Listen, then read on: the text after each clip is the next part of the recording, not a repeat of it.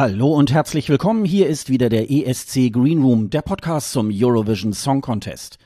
Wir befinden uns bereits in Folge 80 und wir nehmen heute am Sonntag, den 13. März 2022 auf. Mein Name ist Sascha Gottschalk und ich sitze hier wieder in meinem kleinen, aber feinen Podcaststudio in Pinneberg bei Hamburg und mir wieder zugeschaltet ist die geschätzte Kollegin Sonja Riegel. Hallo Sonja, grüß dich. Hallo Sascha. Du klingst so fröhlich, als wärst du gestern zwei Stunden vor Ende von Portugal schon eingeschlafen und super erholt. Nein, ich bin eigentlich sehr beschwingt. Ich wollte dich gerade fragen, wie dein Abend denn so war. Und ich glaube, wir haben, wir haben beide das gleich, die gleichen Sachen so ungefähr geguckt. Und ich gehe eigentlich sehr positiv aus diesem Abend heraus. Und insofern, ähm, ja, freue ich mich auf die heutige Folge, was wir noch so zu besprechen haben. Na, dann bist du heute unser gute Laune-Bär. bist du das heute nicht? ja, geht. geht so. Ja, wir haben ja in äh, der, äh, ich glaube, ja, in der vorvorletzten Folge ja auch schon, ja, über die, äh, über die ganzen Hintergründe, auch so in der Ukraine und so. Das trübt natürlich auch tatsächlich so ein bisschen auch die Laune. Das geht mir natürlich auch so. Aber ähm, wie wir auch immer sagen, es gibt ja da auch die einschlägigen Informationsquellen und äh, nicht, dass wir uns nicht damit beschäftigen wollen, aber vielleicht wollen wir auch ein bisschen Ablenkung von all dem, was wir da so haben. Und Corona ist ja auch noch nicht so ganz vorbei. Vielleicht streifen wir das ja nachher noch so an der einen oder anderen Stelle, das Thema. Ähm, aber ähm, ja, äh, die äh, Vorentscheidssaison, die ist jetzt äh, vorbeigegangen und die über die werden wir natürlich auch gleich noch ein bisschen äh, sprechen. Aber bevor wir das tun, ähm, hat Sonja ähm, auch noch mal so einen kleinen Rundumschlag gemacht. Ähm, außerhalb der Vorentscheide sind ja auch noch äh, Songs bekannt gegeben worden. Äh, ja, ziemlich viele sogar. Also müssen wir jetzt mal sagen, jetzt da wir gerade aufnehmen, wir haben alle Acts beieinander, alle 40 seit ja letzter Nacht sozusagen. Ich wollte gestern Abend sagen, aber das wäre ein bisschen verfrüht gewesen. Und 40 Songs sollen es werden, 38 kennen wir. Es fehlen noch Aserbaidschan und Armenien. Aber es ist wirklich, äh, es kam jetzt nochmal so ein Schwall hinterher, nicht nur Vorentscheide, sondern auch die letzten wurden vorgestellt an Songs und Künstler, Künstlerinnen. Und wir haben gedacht, wir picken uns mal so ein paar raus, die wir nochmal ein bisschen genauer besprechen, was wir dann später auch in Songchecks nochmal genau auf die Songs tun, aber jetzt schon mal so ein bisschen, um auch diese Vorentscheids- Runde und die Vorstellungsrunde so ein bisschen abzuschließen für uns erstmal. Was ich übrigens schade finde, ey, was mache ich denn jetzt samstagsabends? Das, irgendwie sind das immer coole Wochen, oder? Also bevor wir jetzt gleich einsteigen, das wollte ich noch mal, wollte ich mich noch mal versichern. Ja, dieses Jahr fand ich es ein bisschen anstrengend, äh, weil, weil die, die äh, Vorentscheide sehr dicht aufeinander gedrängt waren. Ähm, also so teilweise äh, kam ja äh, Frankreich plötzlich aus der kalten Hose, oh, wir machen in 14 Tagen irgendwie einen Vorentscheid. Und ähm, äh, äh, Island hat ja auch noch seinen Vorentscheid etwas verschoben, also ist jetzt sozusagen auch mit seinem Finale in dieses letzte Wochenende gegangen. Äh, insofern war das dann so mit den Konferenzschaltungen also ein bisschen anstrengend. Also gestern ging es ja noch, es waren ja nur drei Shows, aber wir haben ja teilweise äh, auch Wochenenden gehabt mit äh, fünf oder sechs Entscheidungen und äh, das ist dann schon so ein bisschen schwierig. Aber nichtsdestotrotz ist es natürlich dann immer schon so ein bisschen so ein Vorglühen auf den, Vor auf den äh, Eurovision Song Contest. Und das macht das natürlich immer ganz schön. Und das ist so ein, so ein ähnliches, äh, ja, ich sag mal, so ein ähnliches Sterben wie irgendwie nach dem Finalabend des ESC, dass man so denkt, oh, jetzt ist das alles wieder vorbei, wie schade. Man ist irgendwie zwar völlig übermüdet irgendwie, weil man sich da zwei Wochen lang irgendwie äh, wirklich ganz intensiv auch äh, damit beschäftigt hat. Aber so, ähm, ja, also äh, es heißt wieder äh, Bye-bye. Einiges finde ich, äh, ist so zu meinem Gunsten irgendwie umgesetzt worden und zum anderen äh, so manche Sachen irgendwie nicht so. Wird man dann mal sehen, ähm, wie sich die Songs gerade äh, in den Vorentsch äh, die in den Vorentscheiden gewonnen hat, wie die sich schlagen werden. Ähm, ja, das geht mir, das geht mir irgendwie auch so, ja. Ach, ja, na gut, wir werden drüber wegkommen. Mal sehen, wie die Samstagabende demnächst aussehen. Bis ja, genau. Zum Finale dann, da haben wir ja wieder einen Samstagabend. Na gut, ähm, dann schauen wir mal bei unseren Nachbarn vorbei. Da gibt's auch äh, diverse, die da was entschieden haben. Ich würde mal sagen, wir starten mit Österreich. Da wussten wir jetzt schon seit, ich glaube, Anfang Februar, wen sie schicken. Und wir wussten auch, wie der Song heißt, aber wir hatten ihn noch nicht gehört. Also es ist äh, ein Duo, Lumix und Pia Maria. Äh, ist schon wieder so, da ging bei mir schon wieder so eine Lampe an. Da, eigentlich gingen zwei Lampen an. Einmal, äh, dass er sich mit einem Ausrufezeichen statt einem I schreibt. Da haben wir ja eher schlechte Erfahrungen gemacht. Und dann, äh, er ist halt ein DJ und sie ist eine Sängerin. Das heißt, wahrscheinlich wird er wieder hinter so einem Pult stehen und komische Bewegungen machen, die alle keine Auswirkungen auf die Musik haben. Das ist im ESC jetzt hier auch eher schief gegangen, so in letzter Zeit. Also, weiß nicht, das Schlimmste war, glaube ich, äh, Gromey, der diese komischen Wellenbewegungen die ganze Zeit gemacht hat, da äh, für Polen, der ja auch dann ausgeschieden ist. Oder äh, Darut war ja auch da für Finnland und es hat auch nicht geklappt. Deswegen, mh, mm, das ist schon mal Voraussetzung nicht so gut. Und jetzt kam ihr Song raus. Halo heißt er. Und wir haben schon im Vorgespräch, waren wir, glaube ich, schon unterschiedlicher Meinung. Ich finde den eigentlich ganz gut. Also der ist so, das ist so ein Clubsong. So äh, tanzbar und ich meine, die sind 18 und 19 Jahre alt, die beiden. Und genauso klingt's halt auch. Es ist halt einfach Feiermusik für junge Menschen. Da sind wir wahrscheinlich auch überhaupt nicht die Zielgruppe. Aber ich kann mir den schon gut vorstellen, gerade in so einem Club, ob ich ihn mir auf der ESC-Bühne vorstellen kann, jein, noch nicht so richtig. Wie gesagt, da habe ich diese schrecklichen DJ-Assoziationen, die vielleicht auch nicht gerecht sind, weil das ja andere Acts waren. Ansonsten, ähm, vielleicht haben sie gehofft, den Zeitgeist ein bisschen mehr zu treffen. Also, weil es klingt ja wirklich so nach Corona ist vorbei und jetzt machen wir alle wieder Party im Club und das stimmt ja nur so halb. Also, zwar sind ja viele Restriktionen jetzt aufgehoben, es gibt auch wieder Clubpartys, womöglich auch wieder in Deutschland, aber schon in vielen anderen Ländern ja. Und aber so richtig vorbei ist es dann ja auch nicht. Also wie entspannt kann man wirklich feiern? Und du hast es eben auch angesprochen, natürlich kommt jetzt dann äh, der Krieg noch dazu. Also so richtig dieses Unbeschwerte, was das so für mich darstellt, trifft vielleicht noch nicht ganz das Gefühl, leider. Da können die jetzt überhaupt nichts dafür, natürlich. Und die Lyrics sind so ein bisschen primitiv, finde ich. Also dieses We can be the boss, we can fly higher than the gods. Ähm, so, ja, okay. Also, das ist aber vielleicht auch zu dieser Art von Musik. Ähm, da geht's jetzt nicht so richtig um, ja, darum, da irgendwelche geilen Gedichte da reinzupacken. Also, ich find's eigentlich ganz gut. Es ist vor allem auch eine schöne Note für diesen ESC-Jahrgang, weil es von dieser Art von Musik eigentlich ja fast gar nichts sonst gibt. Naja, man, äh, man hat sich jetzt so ein bisschen davon wegbewegt mit äh, Vincent Bueno. Der war ja halt ähm, eher, der hat ja eher so ernsthaftere Musik ähm, auch gehabt. Gut, äh, ja gut, das erste Lied von 2020 nicht so, aber 2021 war, war halt auch eher ein bisschen schwerer. Und jetzt hat man sich äh, tatsächlich für so einen Party-Song äh, entschieden. Mir ist allerdings noch eingefallen, äh, dass mit den DJs beim ESC, äh, das, das teile ich irgendwie. Das Einzige, was mir ganz gut gefallen hat, war ja ähm, dieses Ding aus Norwegen. Ich äh, komme gerade nicht auf den Namen. Ähm, das fand ich noch ganz smart, äh, obwohl das eher dieses äh, DJ steht am, am äh, äh, Plattenteller irgendwie und man weiß ja, dass es äh, Halbplayback ist, ist natürlich tatsächlich immer so ein bisschen, hm, bisschen schwierig. Aber jedenfalls ist es was Tanzbares. Ähm, es ist äh, ganz okay. Ich habe aber schon mal, ich habe aber schon mal geschaut. Ähm, das ist ja, ähm, das findet ja im ersten Semifinale statt. Und äh, das erste Semifinale ist so in meinen Augen das, glaube ich, leicht stärkere von diesem Jahrgang. Und ich könnte mir vorstellen, dass es da die Österreicher vielleicht ein bisschen schwierig haben werden, ähm, neben so äh, neben so Sachen wie äh, Norwegen ähm, oder aber vielleicht auch äh, die Niederlande oder so, da kommen wir vielleicht gleich noch dazu. Albanien ist ja auch sehr sehr hoch gehypt. Und ob sich das darunter behaupten kann, das, ähm, ja, da bin ich mal sehr, sehr gespannt.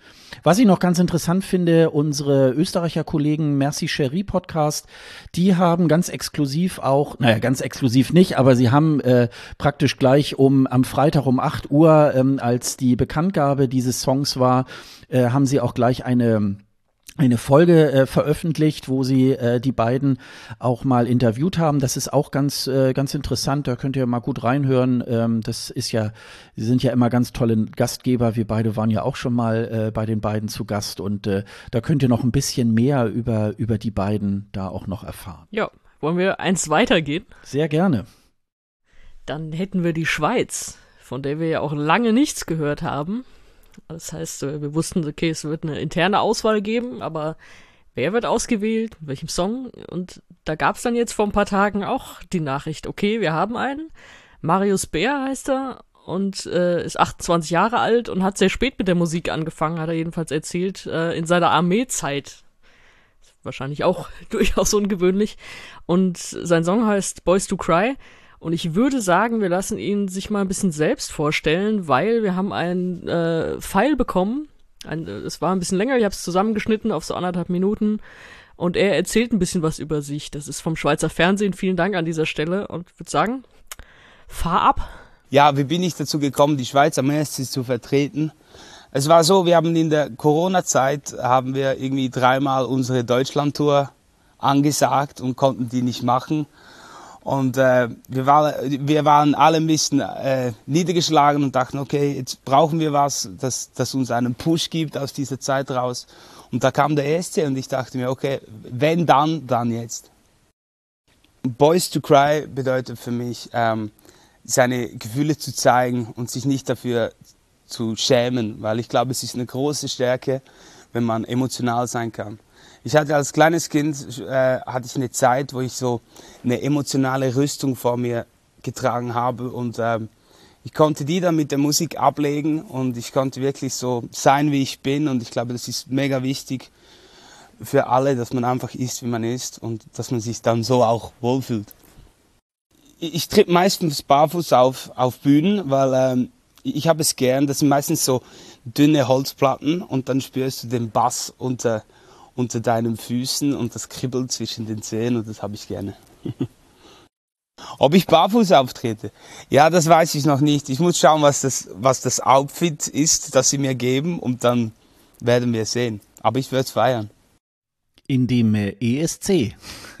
Sehr schön. genau. Sehr schön. Ja, Klingt man, sehr nett, oder? Ja, man hört, äh, man hört das so gerne, finde ich, irgendwie dieses, dieses, äh, ja, Schweizerdeutsch ist das ja nicht, aber so diesen, diesen äh, Schweizer Dialekt, also ich höre das immer ganz gerne. Das Pfeil, das mir geschickt wurde, hieß äh, Hochdeutsch, extra im Dateinamen. Was halten wir von seinem Song? Der ist auch sehr ruhig. Also so, eigentlich kann man so ein bisschen die Herleitung nehmen, die du vorhin bei Österreich hattest. Sie machen so ein bisschen das, was Österreich letztes Jahr hatte. Also so ein eher, ja, gestandener Sänger mit einer sehr ruhigen, nachdenklichen Nummer, von der ich wirklich auch hoffe, dass sie dann nicht untergeht. Also bei Vincent Bueno letztes Jahr hat es ja nicht geklappt mit dem Finaleinzug. Ich hoffe, dass er das dieses Mal hinkriegt mit äh, Boys to Cry. Ist ja auch sehr getragen, sehr schön, sehr schön gesungen. Äh, witzig ist auch, äh, weiß nicht, ob, ob dir das aufgefallen ist, aber ähm, der Morneskin-Sänger Damiano, der hat ja ein Boys to Cry Tattoo, ne? Zumindest hat er ah, das öfter okay. mal gezeigt. Also ich glaube, dass man weiß ja nie, der ist ja äh, zugetackert mit allem. Ich glaube, es war sein Körper, auf, auf dem das zu sehen war. Also ich glaube, durchgestrichen Don't und Do, Do drüber, also auch Boys to Cry. Ähm, nette Schleife dann auch. Aber äh, ja, natürlich, Marius Bär hat es jetzt richtig schwer, nach äh, Luca Henny der Vierter geworden ist und John Steers der Dritter geworden ist, da jetzt für die Schweiz anzutreten. Aber äh, der Song ist gut und ja, wie gesagt, also dritter, vierter, da sehe ich ihn jetzt nicht. Aber ich hoffe doch sehr, dass es ins Finale schafft. Ja, das hoffe ich auch. Ähm, also äh, ich, ich, äh, ich schaue mir natürlich auch tatsächlich immer so ein bisschen an, was, was macht so ein, was hat so ein Land in den letzten Jahren irgendwie gemacht und gerade so ähm, in den letzten zwei Jahren, also ja zumindest in dem letzten Jahr, weil es da ja auch ein ESC dann auch gab, haben sie natürlich einen ganz außergewöhnlichen Künstler gehabt. Und was ich da natürlich ganz schön finde, ist, äh, dass man jetzt nicht versucht, ähm, das Ganze ähm, so weiterzutreiben, sondern einfach auch mal in eine andere Richtung. Ich weiß gar nicht, ist das, ist das Swing, was er da macht? Also es, äh, es hatte, als ich das das erste Mal gehört hatte, ähm, äh, hatte das auf mich auch so so so, so einen weihnachtlichen Vibe eigentlich so ein bisschen, obwohl es gar nicht geht gar nicht um um weihnachtliches Thema ähm, und ähm, ich, ich ich fand das mal ganz ganz außergewöhnlich, mal jetzt nicht eine typische äh, Popnummer.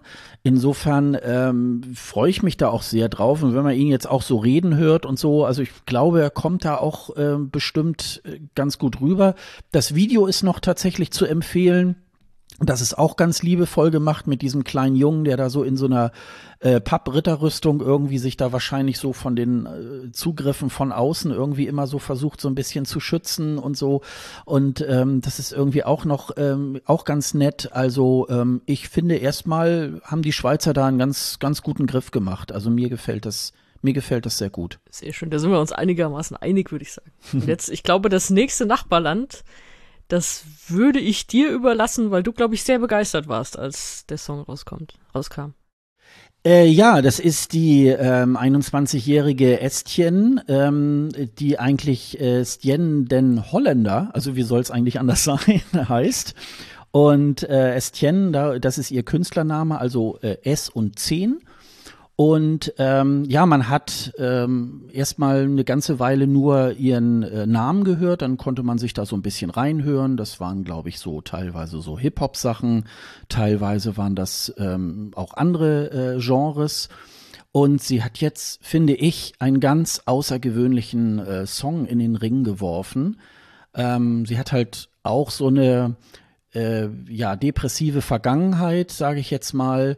Und ähm, in dem in dem Song geht's halt auch um so äh, um dieses Thema, auch um so tägliche Konflikte. Auch der auch das Video ist ja tatsächlich auch so aufgebaut.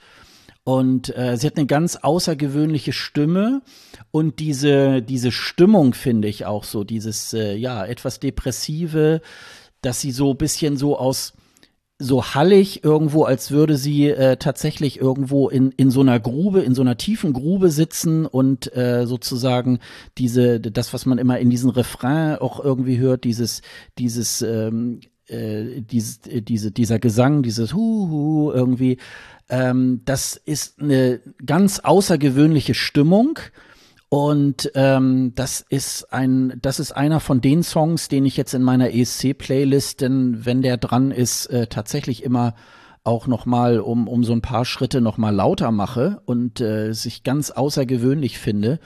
Und ich ähm, drücke ihr die Daumen, dass sie auch diese Stimmung sozusagen auch auf der ESC-Bühne da transportieren kann. Und dann glaube ich, kann das auch tatsächlich ganz weit vorne mitspielen. Ja, durchaus. Ich habe mir dann auch die Frage gestellt, ey, Niederlande, ihr könnt es doch nicht ernsthaft wiedergewinnen wollen, nachdem ihr diesen Kram zwei Jahre lang an der Backe hattet.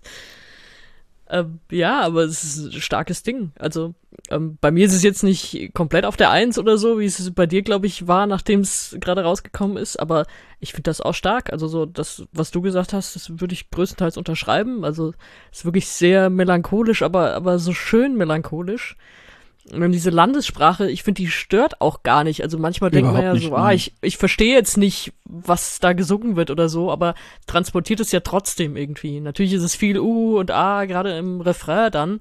Also da, da gibt's ja dann auch nicht viel zu verstehen, das sind ja einfach Stimmungen und so. Aber ich finde, das kommt super rüber. Und jetzt wissen wir auch, was sie macht, weil wir haben ja am Anfang noch rumgerätselt, so ja, sie macht auch Hip-Hop oder so, kommt sie da jetzt mit einem Rap-Part? Und äh, nee, gar nicht. Also da wusste ich auch überhaupt nicht, was mich erwartet und bin aber doch durchaus erfreut, dass es jetzt das geworden ist. Doch, doch, kann ich schon, kann, kann ich auch verstehen, warum das so hoch gehandelt wird. Ja, aber nee, ihr wollt das, ihr wollt, ihr wollt das nicht nochmal gewinnen und nochmal dann ja und, und nochmal schauen, unter welchen Bedingungen und so, äh, glaubt's mir. Äh, ja, und nochmal auf dieses Niederländische. Also es ist wohl jetzt seit äh, zwölf Jahren das erste Mal, dass äh, die Niederlande wieder in der eigenen Landessprache und äh, wir erinnern uns, das war Schalali Schalala. Oh und äh, da merkt man auch mal, wo die Niederlande tatsächlich herkommen. Und seit Jahren haben sie, ähm, Estien ist äh, auch in den Niederlanden wohl, äh, hat sich da wohl auch schon Namen gemacht. Und ähm, mittlerweile holt das niederländische Fernsehen tatsächlich auch äh, wirklich ähm, entweder große Talente oder Leute auch, die schon so ein bisschen Namen oder auch einen größeren Namen haben. Also das ist schon mittlerweile auf einem äh, auf einem Level, ähm, das, äh, das erfreut einen tatsächlich auch so ein bisschen, wo man so denkt, boah, die nehmen das auch wirklich ähm, ernst und äh, machen das irgendwie. Und wenn wir da so gucken und schalali, schalala, ich glaube, das war ja von dem äh, ähm, von dem Erfinder Vater Abraham irgendwie aus dieser Richtung kam das ja dann. Ja, es wird halt heute immer noch wie so ein Meme irgendwie halt mit abgefeiert, aber es war halt schon, dass man dachte, ach Mensch, Leute, ernsthaft. Und das ist halt so, ich habe es mir tatsächlich mal ähm, äh, hier ähm, übersetzen lassen in diesem Niederländischen und ich finde auch selbst der Text ist halt auch nicht nur 0815. Es ist äh, tatsächlich, das, das spielt so mit so gewissen Begrifflichkeiten und ähm, also man kann das sehr gut nachvollziehen, ohne dass das, dass das Eigentliche so tatsächlich so benannt wird. Und das finde ich irgendwie ganz, ganz groß und hört sich ja auch, also die, die Sprache hört sich ja auch schön an. Also das finde ich, äh, finde ich irgendwie ganz schön. Ja, ich bin mal sehr gespannt. Ja, dann ist mir noch eine Sache aufgefallen, als du mal wieder eine Liste gepostet hattest von deinen aktuellen Favoriten äh, weil wir haben, glaube ich, beide den kroatischen Vorentscheid nicht geguckt. Korrigier mich, aber nee, ich habe ihn nicht nee, gesehen. Nee, habe ich nicht geguckt, genau. Mhm. Und äh, dann tröpfelt das ja alles immer so ein. Du hast es gesagt, manchmal fünf oder sechs an einem Samstagabend.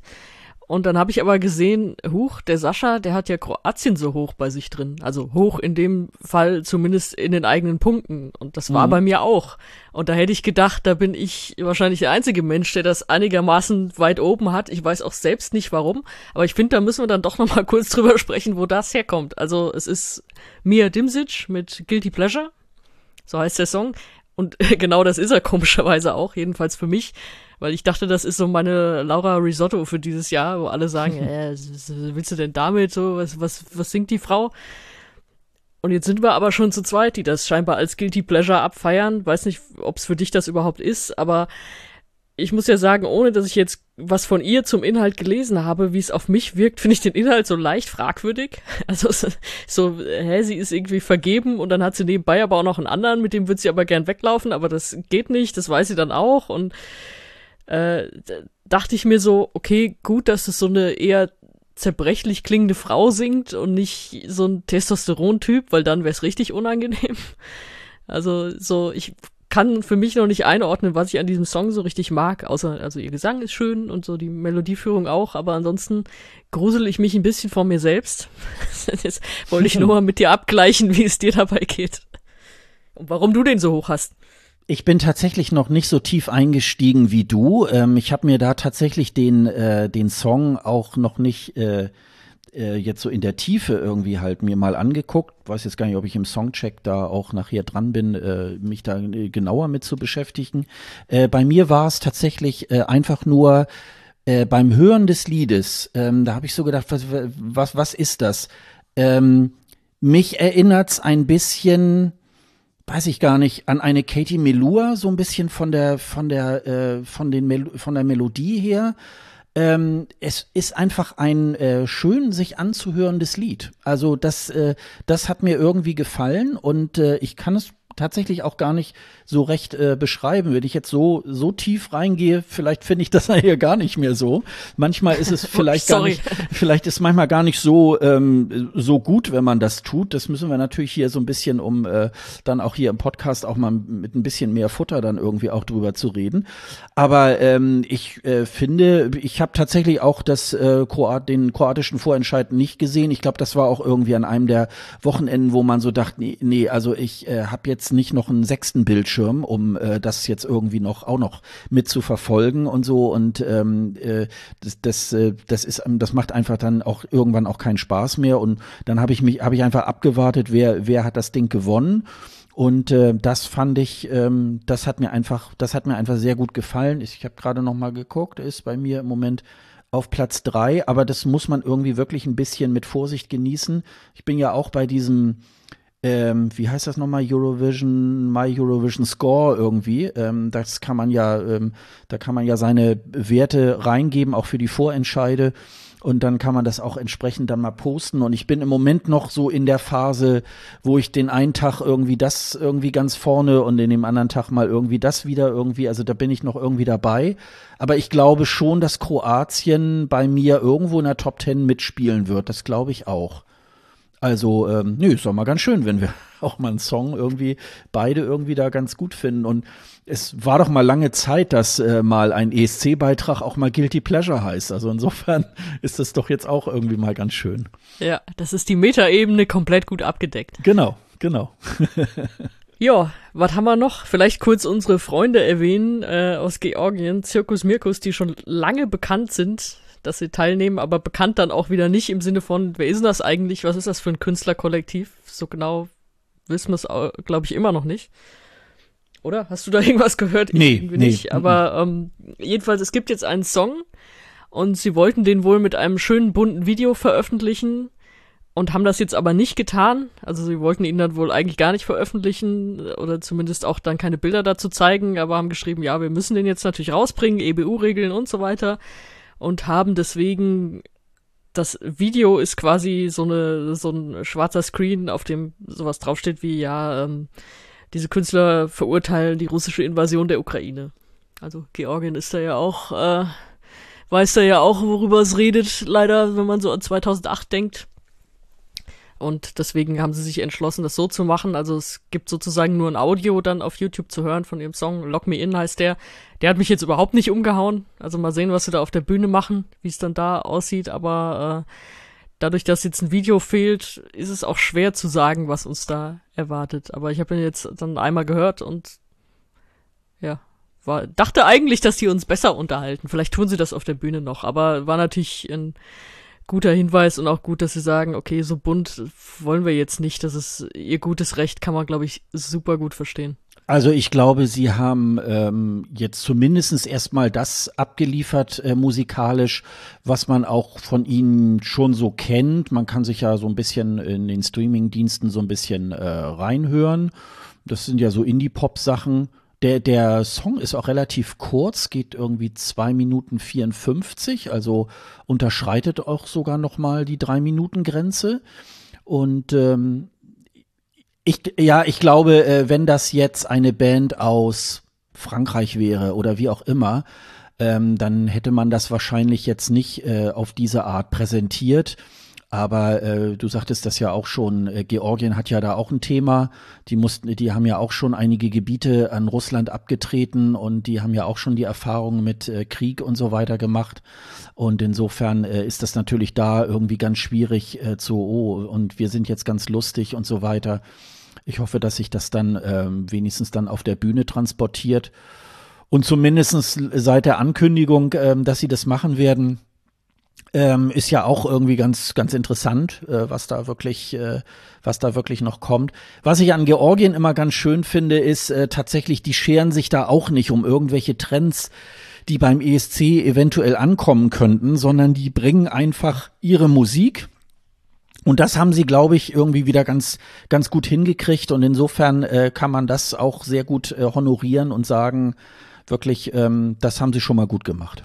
Ja, ob wir jetzt von gut gemacht überleiten können, ist die Frage. Denn eins müssen wir dringend noch besprechen und vielleicht überlasse ich es dann doch teilweise dir, weil es bei mir zu negativ wäre. Magst du mal sagen, was sich Großbritannien ausgedacht hat? Nachdem wir auch lange nicht wussten, womit sie kommen. Ich habe dir schon aus Spaß geschrieben, wahrscheinlich verpassen die einfach die Frist und äh, oh, wir sind nicht dabei. Mist, schade. Vielleicht nächstes Jahr wieder aber sie haben die Frist nicht verpasst. Ja, die BBC hat ja, ähm, äh, die BBC hat sich, tut sich ja auch immer sehr, sehr schwer mit dem ESC. Ähm, ich weiß gar nicht, wann das war. War das noch im letzten Jahr? Haben sie ja angekündigt, mit dieser, äh, mit diesem Plattenlabel äh, Tab irgendwie zusammenzuarbeiten. Da sind jedenfalls namhafte äh, britische Künstler irgendwie halt auch unter Vertrag und äh, die werden ja, Lana Del Rey ist da, glaube ich, zum Beispiel, ähm, glaube ich, auch unter Vertrag. Und ähm, ja, und da mit denen zusammen hat man da ähm, jetzt wohl nach einem Künstler gesucht. Und am, ähm, wann ist der denn rausgekommen? Ich glaube Mittwoch oder Donnerstag. Also es ist noch nicht, noch nicht so wahnsinnig lange her. Ähm, ja, gab es ein Video. Äh, Sam Ryder heißt der. Äh, man sieht ihn erst so in einer ähm, Talkshow-Situation und ähm, ja, und, und dann plötzlich, ähm, als das Interview also scheinbar losgeht, äh, fängt er dann auch an zu singen. Äh, Spaceman heißt der Song. Und da habe ich erst so gedacht, ja, kann man machen. Ist auch sicherlich so beim Reinhören, beim Nebenbeihören auch ganz nett. Ist aber vielleicht irgendwie, naja, werden wir mal schauen. Und dann habe ich aber gelesen, dass der gute Mann irgendwie auch ähm, einen äh, TikTok-Kanal hat und diverse ich glaube, also so wie ich das jetzt sehen kann, es sind noch nicht so wahnsinnig viele Videos, aber irgendwie, äh, ich schätze mal, seit der, seit der Pandemie im Sommer 2020 irgendwie damit angefangen hat, ähm, da irgendwie im, äh, bei TikTok ja, diverse ähm, Songs äh, zu covern von Queen, von Adele, ähm, also wirklich. Und da muss ich sagen, boah, was für eine Hammerstimme. Also ähm, für meine Begriffe äh, macht das auch oftmals ein bisschen zu laut, zu brüllig, aber man merkt irgendwie, das ist äh, ganz, ganz toll. Da ist noch so ein, da sind dann noch solche, wie nennt sich das immer, Duett irgendwie halt äh, auf TikTok. Da, da haben sich dann diverse Vocal Coach irgendwie dann so mit, ein, äh, äh, mit eingeklingt, die sich das auch anhören und die dann sagen, Mensch, boah, der ist ja voll im Ton drin und so weiter und ganz große Klasse. Also die sind da äh, so ganz überschwänglich. Und da habe ich, äh, bin ich jetzt so ein bisschen dabei, dass ich so denke, na ja, vielleicht ist das, äh, ist er da wirklich auf der Bühne irgendwie auch ein großer Hammer. Aber mir fehlt bei dem Song so ein bisschen, da müsste eigentlich mehr ein Song dahinter stehen, der so mehr Hitqualitäten hat. Ähm, das ist einfach jetzt so ein, so ein normaler äh, Song, wie man ihn überall irgendwie halt hört. Ähm, und das muss eben halt jetzt durch seine Stimme aus, äh, ausgefüllt werden. Es ist besser als manch anderes. Ich würde mal sagen, seit äh, Lucy Jones ist, glaube ich, jetzt mal wieder ein, ein Künstler, der auch, ähm, glaube ich, auch eine Präsenz auf der Bühne mitbringt, äh, eine gute Stimme, eine, äh, eine erstaunlich gute Stimme. Und jetzt werden wir mal gucken, also ähm, wo die dann mitspielen. Großbritannien ist ja ähnlich wie Deutschland äh, sowieso im Finale. Also da gibt's äh, erstmal äh, keine großen Anstrengungen, da irgendwie sich dafür zu qualifizieren. Aber werden wir mal schauen. Aber du bist wahrscheinlich nicht so ganz äh, von überzeugt, ne? Nee, ehrlich gesagt nicht. Also äh, gute Stimme, ja, mag sein, aber der Song besteht ja eigentlich nur aus diesem sehr hohen Gesang. Und den finde ich eher unangenehm. Also du sagst es auch, der Song ist jetzt auch nicht so der große Reißer und dann eben dieser hohe Gesang die allermeiste Zeit. Das äh, ist in meinen Ohren, kommt das nicht so gut an. wie man vielleicht weiß, dass ich den hohen Gesang manchmal nicht so mag. äh, außerdem finde ich, das hat Potenzial für richtig schlechtes Staging wenn man so überlegt, was, was Großbritannien da in den letzten Jahren so hingebaut hat von irgendwelchen überdimensionalen Trompeten oder so, dann will ich gar nicht wissen, was die sich bei einem Song namens Spaceman ausdenken. Da stehen also, zwei Raketen oder so. Ja, sowas in der Art, genau, irgendwelche überdimensionalen Astronauten, die die ganze Zeit winken oder so. Also ich will's mir eigentlich gar nicht vorstellen. Ich glaube aber, da ist viel Potenzial für Schlechtes dabei. Deswegen hat es mich auch eher gewundert, dass das so abgefeiert wurde. Und dann habe ich versucht, mich zu erinnern, wie das bei den anderen Beiträgen ist. Und ich habe so das dumpfe Gefühl, ohne das jetzt richtig belegen zu können, dass man bei Großbritannien eigentlich immer im ersten Moment erstmal denkt, ja, ist doch, ist doch ganz gut. Also bei James Newman haben wir auch so, oh ja, irgendwie gute Stimme, der, der kommt auch sympathisch rüber und so. Und dann steht er da auf der Bühne in Rotterdam und man denkt, Alter, was, was haben die denn mit dem gemacht? Und so, vielleicht ist der auch gar nicht schlecht, aber es ist alles so um ihn, um ihn rum ist so schlecht und was soll das? Und dann äh, holt er da irgendwie keinen einzigen Punkt und so was jetzt auch nicht super verdient war. Also er hätte schon Punkte verdient gehabt, aber dann war es am Ende dann doch wieder viel schlechter als gedacht. Ich hoffe, dass ihm das jetzt nicht auch passiert, aber also mich überzeugt das gar nicht. Und deswegen hat es mich gewundert, dass viele so, natürlich ist die Twitter-Blase wieder nicht für irgendwas repräsentativ, aber dass viele ihn so abgefeiert haben. Und Social Media Star ist immer so ja und nein, ja, er hat irgendwie wahrscheinlich das Selbstbewusstsein irgendwie da rauszugehen, aber es gab ja jetzt auch in einigen Vorentscheiden, wo es dann heißt, okay, jetzt hier große Nummer auf YouTube oder hier die TikTok Wildcard oder so, das sind jetzt nicht immer die, die alles komplett abreißen. Also das, das jetzt schon mal als richtiges Qualitätsmerkmal, jein. Ähm, äh, das ist auch mehr so, das, das hatte ich auch eher gemacht, weil ich hatte gesehen, dass er ähm, bei TikTok ist, weil ich dann einfach mal hören wollte, wie ist der live. Also ähm, äh, bei bei äh, bei TikTok war es dann halt nur so, dass ich dann so dachte, boah, irgendwie, also der hat sich wirklich auch an an Sachen so von Freddie Mercury oder so irgendwie ran äh, rangetraut auch auch ähm, auch nicht nur Karaoke-mäßig nachgesungen, sondern auch ähm, ein wenig anders auch interpretiert, ähm, was ja auch schon ähm, immer eine gute Sache ist. Also ob er da jetzt wirklich und wow und er ist jetzt bei TikTok und so, also da, da, da, da habe ich mich jetzt auch nicht von beeindrucken lassen. Ich glaube, es ist bei Großbritannien so ein bisschen, ich glaube, dass die ESC-Gemeinde es, glaube ich, auch gerne sehr möchte, dass auch Großbritannien wieder mal ähm, wirklich auch mal was Großes wieder, wieder zum ESC ja, schickt. Ja naja, ja. Und ähm, ich kann mich aber schon erinnern, dass so in den letzten Jahren die Euphorie nicht so besonders groß war. Insofern denke ich mal, ähm, ja, gucken wir mal.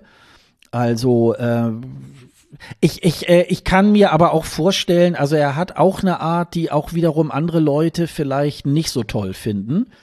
Ähm, aber wir werden mal gucken. Also vielleicht macht er auch ja, äh, wenn er da in in äh, Turin ist auch eine gute Figur, wenn er da irgendwie halt so äh, die, die Pressetermine wahrnimmt. Äh, vielleicht ist er auch noch ein ganz lustiger Typ und äh, das kann dadurch vielleicht noch so ein bisschen gewinnen. Das sind ja auch Dinge, die soll man ja auch nicht so ganz unterschätzen damit die ähm, dortigen Medien wohlwollend dann auch über den Beitrag irgendwie schreiben. Also werden wir mal gucken. Also ähm, jedenfalls, ähm, ich, ich höre es gerne und ich äh, denk nicht irgendwie, äh, wenn es in meiner Playlist dran ist, irgendwie, oh, jetzt äh, das wieder und ich verdrehe die Augen. Also insofern, ähm, das fand ich schon mal irgendwie ganz nett. Ja, am selben Tag kam der belgische Song raus, den finde ich geiler. Das wollte ich nur noch mal erwähnt haben. Und da habe ich es eigentlich genau umgekehrt. Endlich sind wir mal nicht einer Meinung. So. Ja, erzähl doch mal Belgien, was, was da los ist. Nö, viel mehr wollte ich eigentlich gar nicht erzählen, aber äh, ja, Jeremy Marquez äh, hat jetzt endlich seinen Song rausgebracht. Dass er der Teilnehmer ist, das wissen wir tatsächlich schon ewig. Weil er mhm. war, glaube ich, der allererste, ne, der damals bekannt gegeben ja, wurde. Ja, ich glaube, also ja, ja. Nur mhm. der Name. Und jetzt haben wir einen Song und der heißt Miss You und man denkt am Anfang so, ach, das ist jetzt irgendwie ruhig und balladig. Und dann wird das aber richtig kraftvoll und ich habe auch schon gelesen, dass einige sich ein bisschen dran stören, dass er dann richtig schreit. Aber ich finde das geil, weil das hat für mich so eine richtige Power und ich hoffe, dass er das auch super umsetzen kann auf der Bühne. Aber mir gefällt es, weil das wirklich, das, das hat so einen Nachdruck, der mir gut gefällt. Ja, das ist ja immer ganz interessant irgendwie, was einen dann irgendwie, ähm, was einen dann wirklich so catcht. Und ähm, mir geht das irgendwie so nicht. Ich, ich höre mir das so schulterzuckend irgendwie halt an und denk so, ja, kann man machen. Also, aber ja, was ist denn das nächste Lied? Also so irgendwie. Äh, für den Hype, der da tatsächlich um Belgien schon gleich irgendwie zu, ich glaube, wir haben es auch in einer unserer ersten Folgen jetzt hier in der Saison auch schon, hatten wir ihn äh, schon besprochen, weil er ja eben auch da irgendwie so einen Fußballhintergrund ja auch hat, auch seine Insta-Stories, äh, da sieht man ja auch ihn öfter mal so mit, äh, mit Fußballkollegen irgendwie dann rumhängen oder auch spielen oder wie auch immer. Und äh, insofern, äh, ja, war das schon mal so ganz interessant, weil der auch irgendwo sozusagen in zwei Welten sich da irgendwie bewegt. Aber ähm, ja, ist auch ein ist auch ein äh, gut gemachtes Video, was ist da was da jetzt auch äh, mit der Songveröffentlichung rausgekommen ist. Aber es ist jetzt für mich jetzt nicht unbedingt, dass ich so denke, ja gut, also das. Dann müssen wir, glaube ich, mal überleiten auf äh, das, was am Samstagabend noch so war. Ne? Wir hatten noch drei Vorentscheide und natürlich müssen wir erstmal klären, welche hast du denn überhaupt geguckt? Also zur Auswahl waren Schweden, Island und Portugal. Ähm, ich würde jetzt sagen, ich habe tatsächlich alle drei geguckt, wobei Island äh, wirklich mehr so ähm, äh, aus, aus so einem Augenwinkel heraus ich habe irgendwie äh, Schweden und Portugal jeweils ähm, mir auf den Fernseher geklatscht und auf dem äh, Notebook hatte ich dann äh, Söngwer Kepnin da irgendwie nebenbei laufen. Ähm, habe da größtenteils auch soweit auch alles mitgekriegt, weil ich im Vorfeld mir auch mal äh, alle drei Timelines irgendwie mir ähm, dann auch angeschaut habe. Ähm, ja, und bei dir, was, äh, was hast du dir hauptsächlich angeguckt? Also ich habe Schweden geguckt, komplett. Mhm. Und dann habe ich mir die Entscheidung in Island angeguckt, also nicht die einzelnen Aufträge, äh, Auftritte, sondern das, was dann halt hinten rauskam bis zur Entscheidung. Und dann habe ich umgeschaltet auf Portugal und habe gedacht, gut, dass ich mir das nicht komplett angeguckt habe, weil das ist mir wirklich zu verkopft künstlerisch. Da können wir ja gleich noch weiter drauf eingehen. Aber hatte ich ja auch noch ein paar Stunden, die ich mir dann mit deren Intervall-Acts antun durfte. Ja, dann würde ich sagen, dann starten wir doch mal mit dem äh, Melodiefestivalen, das da gestern Abend äh, ins Finale dann gegangen ist. Ähm, äh, ja, wie, wie, wie hat dir denn die Show gefallen? Würde ich, fangen wir doch mal so an. Ja gut, das können die Schweden, ne, diese Show. Das wissen wir von Melodiefestivalen der letzten Jahre, das wissen wir auch von den ESCs, die sie, so ausgetragen haben in letzter Zeit. Ja, das, also, das war natürlich auch, die hatten den Vorteil einer vollen Halle. Also ich glaube, die im äh, englischen Stream haben am Anfang irgendwas von 20.000 gesagt, dann haben sie was von 30.000 gesagt und irgendwann haben sie es auf 27.000 präzisiert die da alle wirklich saßen wie vor Corona, also ohne Masken und äh, Party und mit Fahnen und ja, man guckt sich das so an und denkt, ja, irgendwie geil, aber irgendwie auch, uh, so, es ist so ein Mix da draus, aber gut, da sind nun mal die äh, Regeln aufgehoben und wer hingehen will, der geht hin. Aber das hat natürlich schon was gemacht mit der Show. Das ist ein bisschen so, wie wir es von Dänemark auch erzählt haben beim letzten Mal das hat die Show natürlich sehr hochgehoben. Also dann waren es wieder so Beiträge, ja, die waren halt schwedisch. ist halt dieser Pop, den man kennt seit Jahren und man auch manchmal denkt, oh, ey, ist das jetzt hier Halbfinal aus äh, die Show oder was? Also ja, hm, ging so. Also ich habe mir bei manchen dann auch gedacht, das ist ins Finale gekommen, um Gottes Willen, wie waren denn die Halbfinals? Weil das muss ich jetzt mal dazu sagen, dadurch, dass diese Samstage ja so vollgepackt waren, wie wir es hier schon mehrfach beschrieben haben, habe ich mir wirklich gedacht, okay, dann gucke ich jetzt vom Melodiefestivalen von den Halbfinals gar nichts und lass mich dann einfach nur komplett aufs Finale ein. Aber bei manchen habe ich gedacht, was war denn da noch im Halbfinale, was da nicht weitergekommen ist? Weil die sind ja auch immer so aufgebaut, dass sie da mehrere Halbfinals und dann kommen ein paar weiter und so weiter und dann haben wir irgendwann ein Finale beisammen. Da habe ich gedacht, das hätte jetzt qualitativ aber doch hochwertiger sein dürfen in den einzelnen Beiträgen. Und dann natürlich hast du wieder diese ganzen Untoten, die alle immer wieder kommen. Ja, also so, dass du denkst, ey, das sind doch diese Namen, die sind doch bei jedem Melodiefestival. Also ich glaube, als Historiker hast du es in ein paar Jahren schwer, wenn du das Line-Up siehst, da irgendwie das Jahr zu bestimmen. Wahrscheinlich kannst du nicht mal das Jahrzehnt äh, zweifelsfrei bestimmen, weil es meistens irgendwie dann doch dieselben Nasen sind, die dann da auftreten. Ja, das erstmal so zu rundrum zur Show, bevor wir jetzt einzeln auf Siegerin dann auch eingehen. Dein Eindruck gerne dazu. Du hattest äh, tatsächlich, weil du eben sagtest, englischer Kommentar, du hattest dir äh, den den Stream äh, von der ja.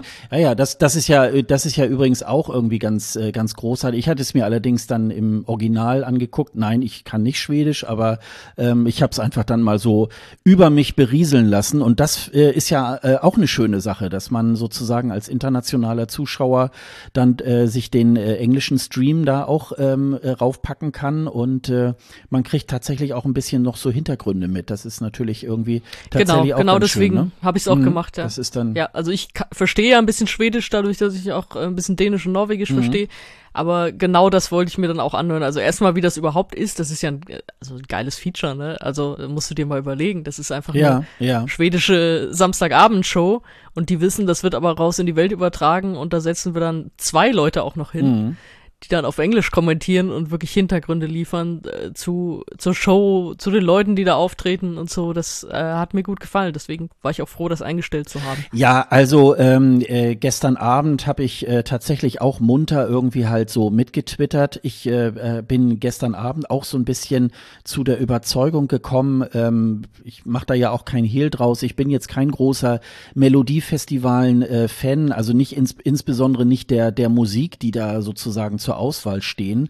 Aber es ist immer sehr, sehr einfach, äh, darauf auch reinzuhauen. Und gestern Abend nur schon alleine das Opening, da habe ich auch noch dazu getwittert irgendwie, nur schon alleine das Opening haben die Schweden einfach mal ebenso hingenagelt, während wir uns mit Italien-Klischees im deutschen Vorentscheid irgendwie bemüht haben und da irgendwie so eine, so eine Schulaufführung Aufführung da äh, gemacht haben, ist das einfach ganz große Unterhaltung. Da, wird, da werden auch Emotionen transportiert.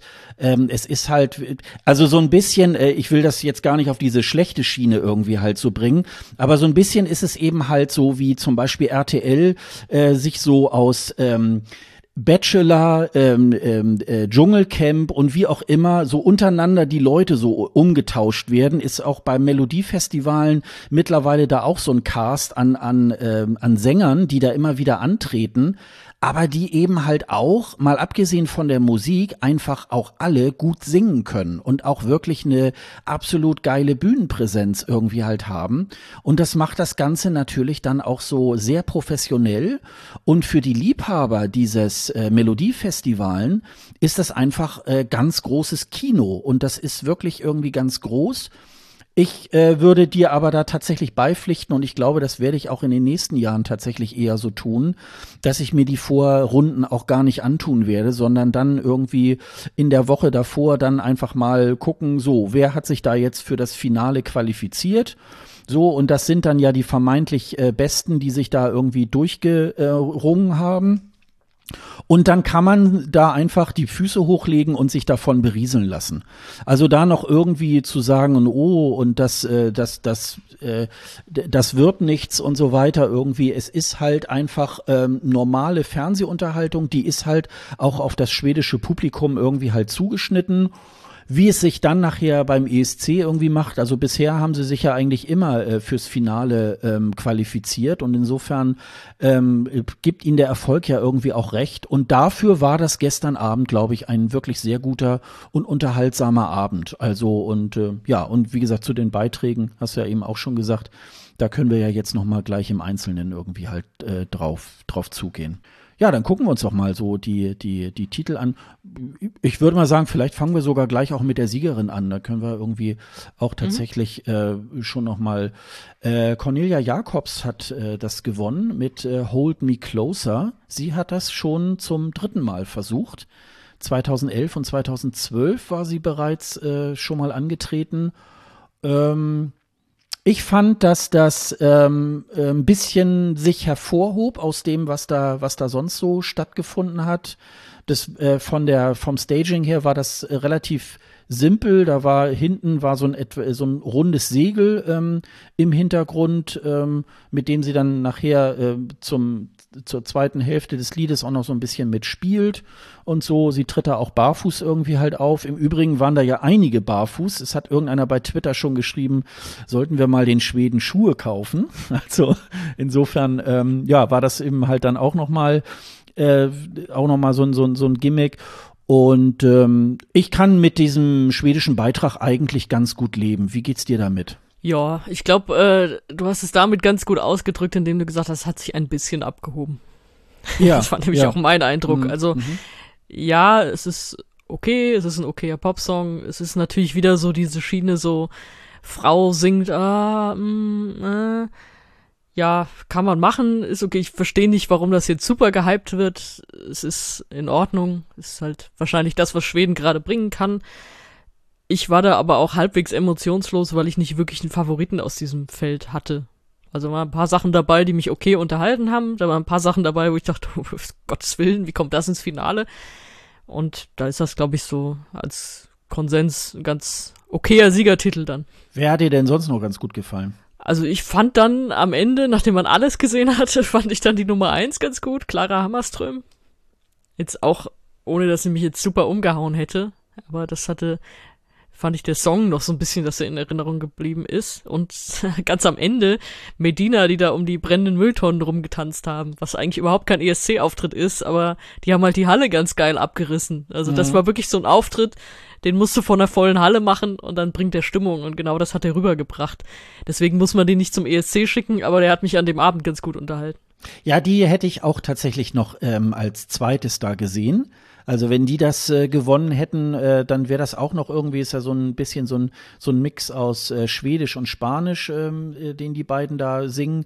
Und ähm, das ist halt dann wirklich nochmal so eine, ja, so, so, eine, so eine Nummer, die so nach vorne ging es war halt tatsächlich äh, über weite Strecken war es halt dann wirklich auch dieses typische äh, Melodiefestivalen-Ding. Wer eigentlich da ziemlich ähm, abgewatscht wurde, waren die ehemaligen ESC-Teilnehmer. Ja, also John Lundwig war noch so im letzten Drittel, äh, Robin Bengtsson.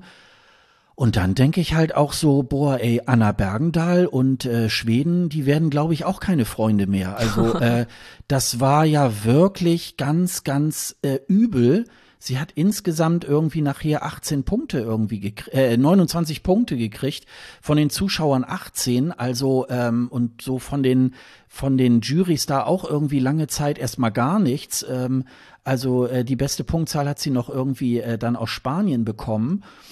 Und ähm, ja, also ich fand den Song leider auch nicht besonders geil von ihr. Also äh, das war dann auch mal wieder so, sie setzt sich da irgendwie so ein Country-Hütchen auf und macht da irgendwie dann auch noch mal ähm, ja äh, den den Esten Stefan noch mal so ein bisschen nach. Äh, gut, das konnte sie natürlich nicht wissen, dass in Estland da auch so eine so eine Nummer gewinnt, aber das war dann auch eher so ja, hat mich auch eher so ein bisschen kalt zurückgelassen. Also ähm, das war dann auch nicht besonders äh, besonders gut. Und wie gesagt, und die anderen äh, beiden ESC-Teilnehmer ja eben halt auch mit einer Riesenklatsche. Also ähm, das da sagt man sich wahrscheinlich auch äh, im schwedischen Publikum irgendwie, naja, die waren ja da schon mal da.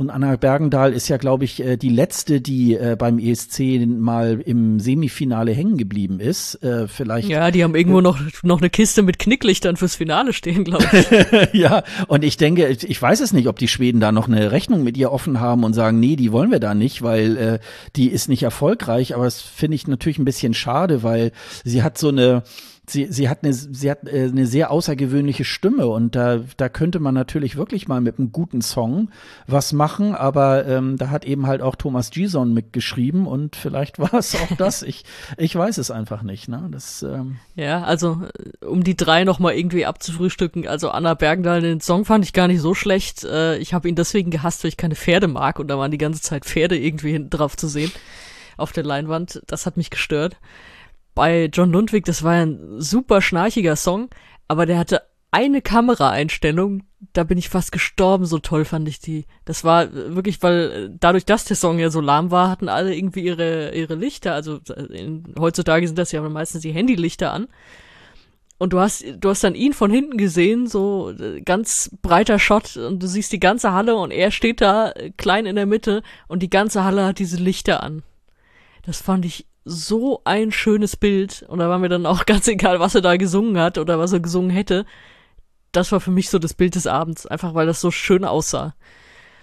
Ja, und äh, Robin Bengtson, ich hab's getwittert, der hat immer noch diesen unangenehmen Mackerblick drauf, den er schon vor fünf Jahren drauf hatte ähm, ja, ist dann auch mal gut. Und ich finde es auch okay, dass dann Juries und Zuschauer halt sagen, ja komm, ähm, die waren schon mal da und jetzt lass doch mal wen anders. Und da kann Anna Bergendahl, ich glaube, ich weiß nicht, ob die schwedischen Zuschauer eine Rechnung mit ihr offen haben, aber sie hat irgendwie noch eine Rechnung im ESC offen, habe ich so das Gefühl, wenn sie ja, da wieder kommt. Ja. Mhm. Ähm, ja, meine Güte, wahrscheinlich versucht sie es dann auch nochmal, aber äh, ja, kann sie ja machen. Aber äh, die sind ja auch irgendwie ins Finale gekommen, das muss man ja auch dazu sagen.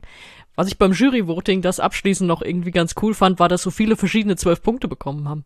Also mhm, ja, ist natürlich, ja. äh, zeigt, erstens zeigt das, wie, äh, ja, ich will jetzt nicht sagen egal, aber wie, wie angeglichen dann manchmal schon die schwedische Musik ist, dass man jetzt nicht einen klaren Favoriten hat aus dieser Reihe.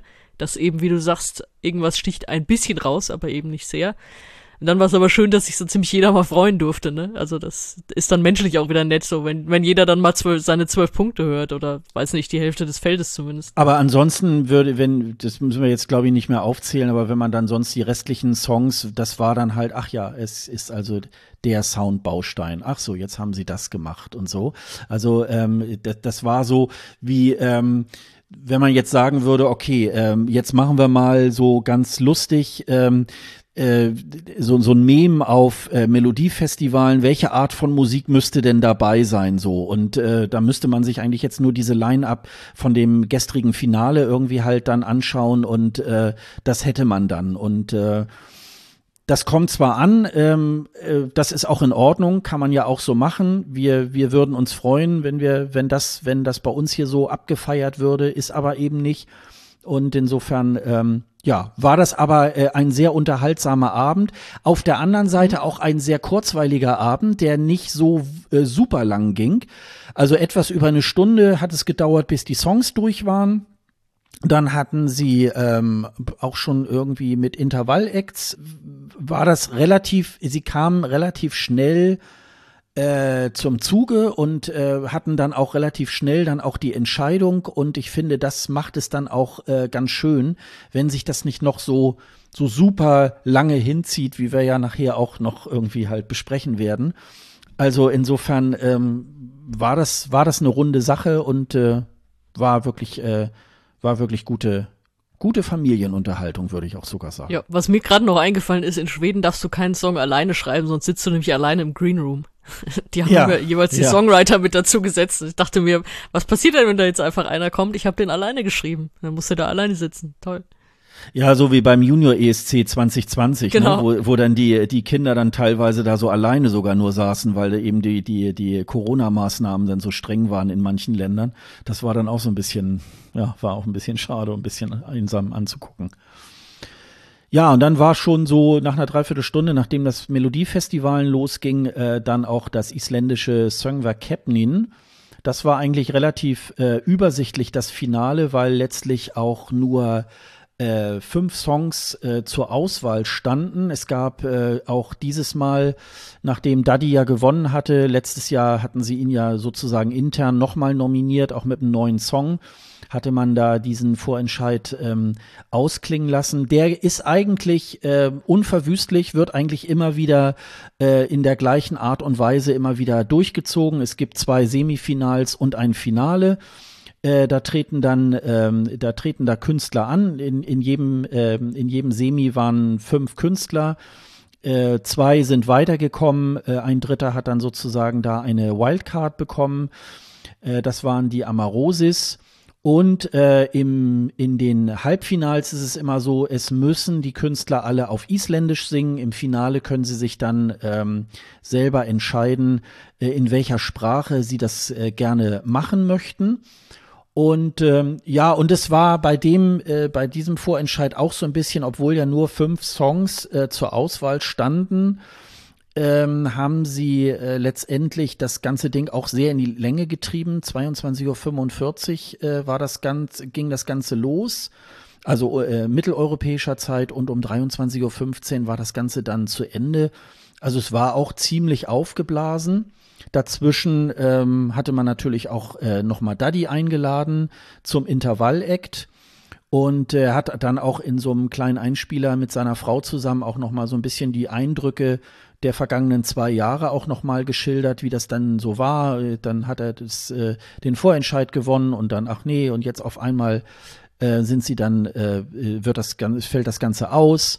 Dann, dass er diesen, diesen internationalen Hype plötzlich mit seinem ersten Song irgendwie halt erlebt hat, irgendwie das Hollywood-Stars äh, äh, das irgendwo gepostet haben, Mensch, guck mal, was da in Island irgendwie da gerade äh, abgeht und so weiter und eben immer noch so die, äh, die, diese, ja, man denkt dann halt so, ja, wahrscheinlich hätte Island 2020 auch den ESC irgendwie halt gewonnen. Das werden wir wahrscheinlich auch nie erfahren, ob das, da, oder ja, das werden wir nie erfahren, ob das wirklich so ist. Aber ähm, die Chancen standen damals sehr, sehr hoch. Und ähm, ja, und es war auch noch Tusse da, äh, obwohl ja das Melodiefestival da irgendwie halt dann, dann auch ähm, dann war. Das hat aber, glaube ich, damit zu tun gehabt, ähm, dass äh, Melodie, der, der Song Wer Köpnin wurde ja nochmal verschoben, also in dieses Wochenende sozusagen, das Finale, dass da wahrscheinlich schon die Einladung irgendwie halt stand und er da wahrscheinlich nicht mehr von abtreten konnte. Und insofern hat er sich dann in äh, Reykjavik aufgehalten und eben nicht in Stockholm. Hattest du ein bisschen die Show auch verfolgt? Äh, nee, wie gesagt, erst äh, nachdem alles, alles durch war. Und dann eben so, ja, ich habe bei den Intervall-Acts dann eingeschaltet. Also Daddy, natürlich äh, wusste man auch, das wird jetzt, egal wer gewinnt, nicht mehr diesen Hype geben, den es bei ihm vor zwei Jahren gab. Und Tüsse, äh, ja, habe ich mich auch gewundert, so, was macht er jetzt da? Der gehört doch eigentlich zum Melodiefestivalen und das ist der Kritikpunkt, den wir in Deutschland haben, so von wegen, da muss doch der Vorjahressieger irgendwie sein. Das hatte Schweden dann auch nicht, trotz guter Show. Aber gut, er war halt dann in Island und er war halt eigentlich, er ist ja total niedlich immer noch, ne? Also wurde dann im Interview gefragt, ja, ähm, warst du denn hier in der blauen Lagune? Er sagt, ja, war ich, aber fand ich total ätzend, da waren nur Pärchen und so. Also, er trägt ja sein Herz dann irgendwie auch auf der Zunge, das ist ja super niedlich und dann hat er auch noch seinen, er hat natürlich Voices gesungen, seinen Song vom letzten Jahr und hat den ein bisschen umgetextet in Richtung Ukraine. Das mhm, war auch sehr stimmt, cool ja. und Also, dass, dass er da aufgetreten ist. Er hat den, den, die Show aufgewertet, auch wenn es komisch war, dass er nicht in Schweden war.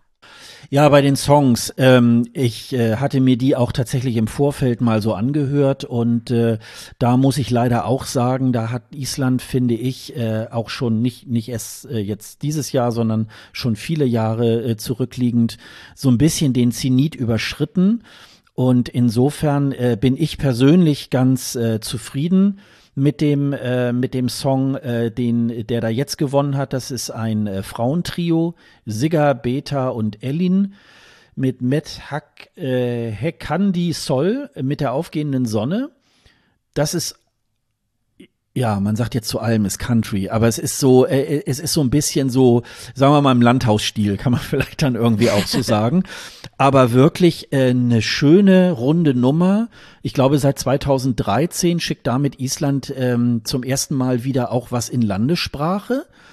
Ähm, und ähm, das hat auch wieder so seinen ganz besonderen Charme, dass sie das irgendwie auch tun und äh, ich war da ganz zufrieden eigentlich mit der, mit der Auswahl. Also es hätte das, was da gestern, also insbesondere waren da noch ähm, die deutsche, äh, die englische Übersetzung äh, Daughters of äh, Reykjavik, das fand ich sehr, sehr klamaukig und da und ähm, irgendwie habe ich schon so auch in den sozialen Netzwerken, da waren dann auch so kleine Umfragen äh, welche von den beiden findet ihr dann am besten? Und da, da waren immer äh, Daughters of äh, Reykjavik immer vorne, habe ich noch so gedacht, um Gottes Willen irgendwie, was, was tun die sich da gerade an? Und das haben sie Gott sei Dank nicht getan. Und äh, insofern äh, bin ich da ganz zufrieden mit dem, äh, mit dem Ausgang des äh, Söngver Kepnin und äh, bin mal gespannt, äh, wie weit äh, die drei Damen da irgendwie halt kommen. Ja, ich hätte tatsächlich auch gedacht, dass die Daughters of Reykjavik das gewinnen, weil das war ja dann am Ende das Zweierfinale.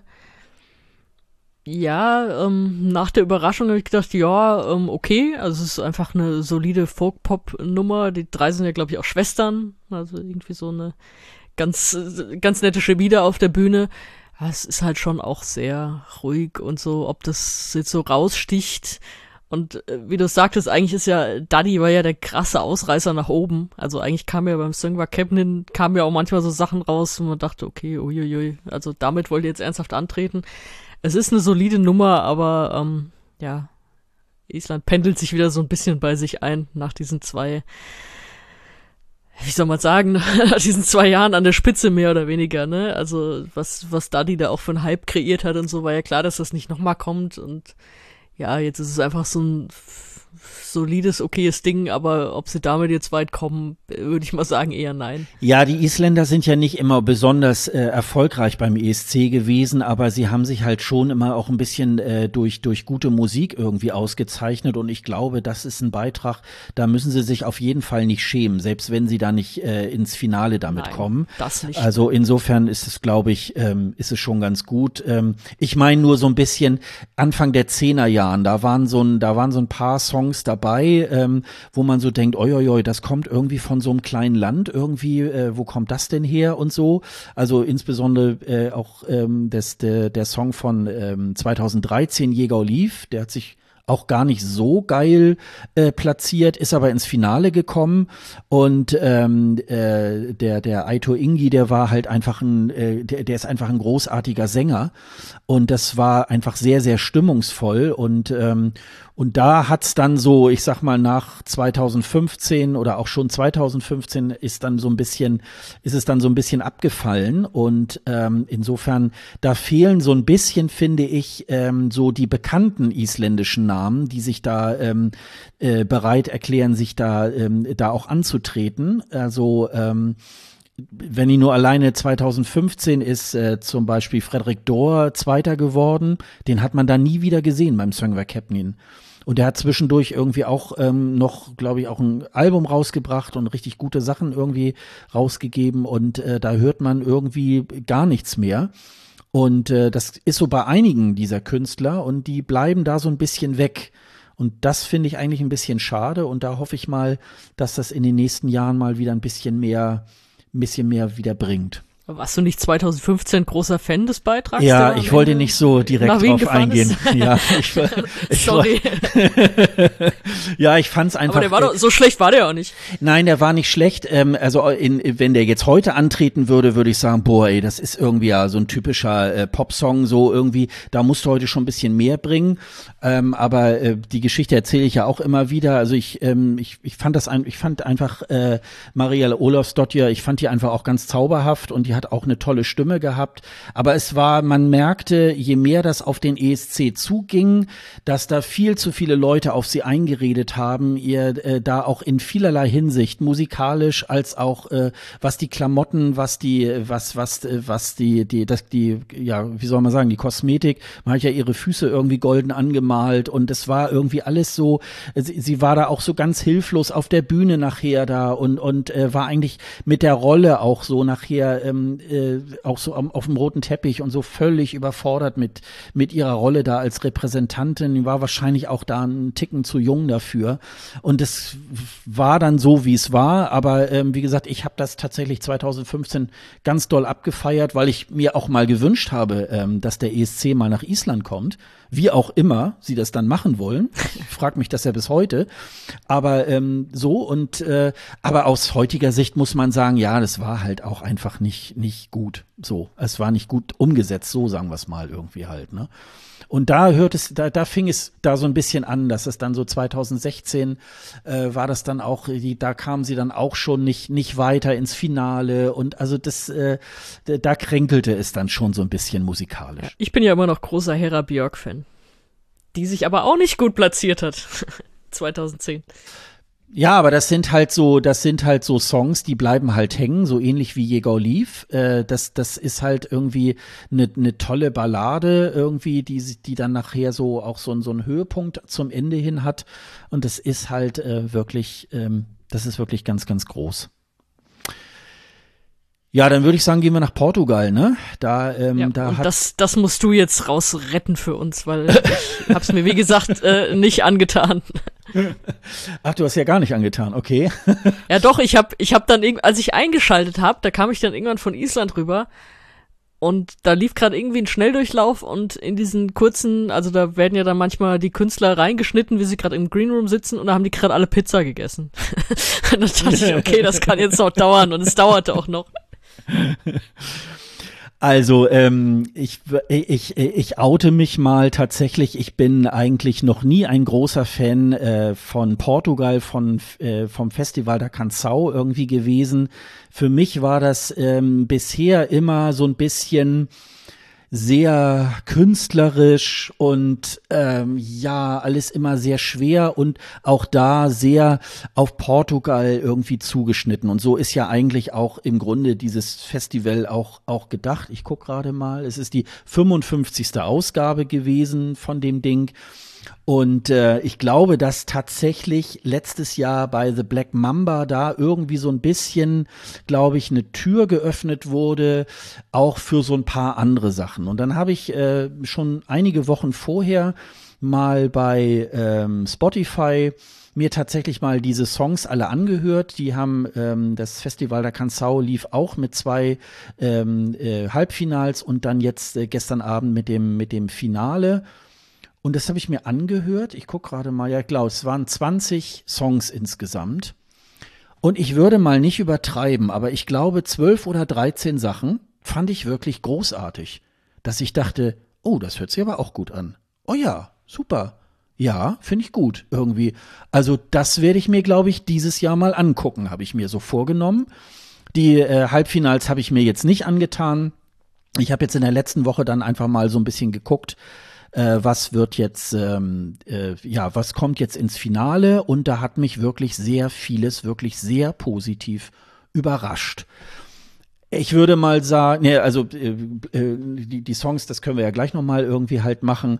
Ähm, das war also äh, und ähm, auch das Design von diesem Festival der Kanzau mit diesen Plakaten und dann haben sie ja so wie praktisch auch so eine Postkarte gemacht, wo dann die äh, wo dann die Teilnehmer auch so ein bisschen da so Buchstaben dazu gebastelt haben irgendwie. Also es war sehr, sehr stimmungsvoll, was ich gar nicht auf dem Schirm hatte irgendwie. Aber wer natürlich, äh, wer natürlich wieder meine absolute Sympathie äh, hatte, obwohl ich eigentlich kein Wort von ihr verstehe, ist äh, Philomenia äh, äh, Cautela hat äh, das gestern Abend zumindest das Finale mitmoderiert. Ähm, ich finde die Frau super witzig. Ich glaube, in Portugal macht die auch, glaube ich, so eine ähnliche Art von Show äh, wie Jan Böhmermann irgendwie halt so. Ähm, äh, die ist auch so ein bisschen humoristisch irgendwie auch unterwegs. Ich fand die, ich fand die super klasse beim ESC 2018. Da war sie ja unter anderem äh, hauptsächlich so als Greenroom-Reporterin äh, unterwegs. Und da waren wirklich ganz, ganz witzige ähm, äh, Interviews kamen dabei irgendwie halt raus. Und das war nicht so eine Witzigkeit irgendwie so, äh, ja, so, hm, äh, wir wollen jetzt mal lustig sein, sondern die ist einfach, die ist einfach wirklich äh, ganz große Klasse. Und ich, ich mag sie sehr gerne. Und deswegen war ich gestern Abend irgendwie ganz froh, als es dann losging, ähm, dass sie dann auch sagte, ähm, dass sie da auch mit dabei ist. Ja, dann haben sie am Anfang, äh, das haben sie ganz gut äh, noch so bisschen übergeleitet, da haben sie auf der großen Leinwand ähm, ja Ausschnitte äh, wohl irgendwie auch aus ähm, äh, vergangenen Festival der Kanzhaus irgendwie halt so ähm, äh, gezeigt und haha, wie lustig und so weiter. Und das Ganze mündete dann zum Schluss ähm, ja in diesem Ukraine-Konflikt. Und ähm, am, am Ende war dann noch mal so dieses Kiew 2017, also mit dem Hinweis, ähm, dass das da stattfand und dass eben auch Salvador Sobral dort dann ja auch äh, gewonnen hat. Und da haben sie, da haben sie eigentlich so, das haben sie eigentlich so ganz, ganz gut hingekriegt. Das war so eine, das war so eine sehr stimmungsvolle Atmosphäre da auf einmal. Sie sind dann auch Vorher waren sie da noch ganz lustig, haben da so Kommentare zu den witzigen so äh, ähm, äh, bei, äh, zu den witzigen Ausschnitten gemacht. Und dann wurde es auf einmal so ganz ernst und sie waren dann auch ganz still und ähm, haben dann also sozusagen da auch noch mal so ein Hint äh, so zu diesem äh, zu diesem, ich sage immer Konflikt, es ist einfach ein Krieg. Das muss man einfach auch mal dazu sagen. Und ähm, das, das äh, war noch, äh, das war noch eigentlich ganz gut und sind dann aber auch tatsächlich dann zu der zu der Show irgendwie halt dann auch ähm, auch übergegangen. Ja, ähm, dann haben sie die dann haben sie die Songs durchgespielt und es hatte ein bisschen nach hinten raus eine Länge, weil ich hatte irgendwie so das Gefühl so mit mit Intervall-Act und äh, dann noch mal den einen oder anderen interviewen. Das ging irgendwie länger, als sie dann wirklich die die die Songpräsentation gemacht haben. Es war dann letztendlich, äh, ich hatte erst geguckt, um äh, beim, beim portugiesischen Fernsehen, naja, da steht 0.50 Uhr, naja, wird es ja nicht ganz so lange dauern und damit war dann gemeint, weil ja auch Zeitverschiebung ist, das ist 1.50 Uhr und so lange haben sie dann ja auch tatsächlich auch gebraucht. Und ähm, ja, aber die Songs fand ich bis auf zwei, drei, wo ich so dachte, das wollt ihr jetzt nicht ernsthaft irgendwie nach Turin schicken, waren das wirklich richtig gute Sachen dabei. Ist dir da irgendwas aufgefallen von den Songs? Nö. Also im Schnelldurchlauf nicht und äh, länger habe ich es ja nicht gesehen. Mhm. Also ich glaube schon, dass wir kommen gleich zum Sieger-Eck, dass der richtig war. Also das ist ein äh, äh okayes Ding sozusagen, aber ansonsten mhm. äh, hat mich eigentlich der Schnelldurchlauf bestätigt, warum ich es jetzt nicht unbedingt geguckt habe. Ja, also will mal gleich sagen, also da war Ines äh, Homenen de Mello, ähm, die war mit äh, Formen die Viagem, also es soll irgendwie Reisehunger, also sie, sie, sie singt dort auch in, in verschiedenen Sprachen, da hört man auch irgendwie mal Autobahn, irgendwie da so mal da so dazwischen und so. Und es geht um äh, auch die Spannweite Reykjavik und Baku, also es ist so ein bisschen so, ha, und wir wollen ja zum ESC, aber das ist halt sehr, sehr ja, so Musical, Theater und da habe ich so gedacht, das meint ihr nicht, nicht wirklich. Ähm, das das hat's ja dann auch irgendwie nicht gemacht, ist Platz acht geworden. Ähm, wer noch, äh, wer mir noch ins Auge gefallen war, war Aurea mit mit Y. Die hatte noch irgendwie auch eine ganz ganz äh, ganz gute Stimme. So im großen weißen Kleid hat sie das dann so vorgetragen und äh, das war irgendwie ganz ganz schön. Und tatsächlich so in der äh, Startnummer 9 äh, war dann der Siegertitel Maro, ähm, Saudade, Saudade, das soll äh, sowas wie Sehnsucht irgendwie halt heißen. Und der Song hat mich tatsächlich jetzt endgültig dann auch geflasht. Ähm, der kommt wirklich rüber, wie man es auch schon in der Studioversion äh, hört. Äh, Mauro ist eine portugiesische Sängerin, ähm, ist noch relativ jung. Ähm, die ist jetzt wohl erst gerade äh, vor kurzem auch nach Portugal zurückgekommen, war vorher wohl in Los Angeles, hat wohl mit diversen ähm, Songwritern irgendwie auch gearbeitet. Und äh, wie man so sagt, so schön, das hat da das Handwerk irgendwie halt gelernt. Und äh, hat wirklich ein ganz also man, man könnte jetzt böserweise, könnte man sagen, der Song würde super in so eine Café Del Mar äh, CD irgendwie passen, aber äh, das ist wirklich ähm, ganz toll. Sie hat dann noch so, ich weiß gar nicht, ne, es müssen wohl so fünf weitere Sängerinnen da sein. Sie sitzt mit, mit den fünf zusammen, jeder auf einem Barhocker, so im Halbkreis. Sie beginnt zu singen und dann fangen die, äh, fangen die anderen Sängerinnen da auch irgendwie halt so Background da zu singen äh, machen da auch noch so, so, ähm, klatschen da auch noch so dazu. Das ist wirklich äh, eine schöne, feine, super schöne Nummer.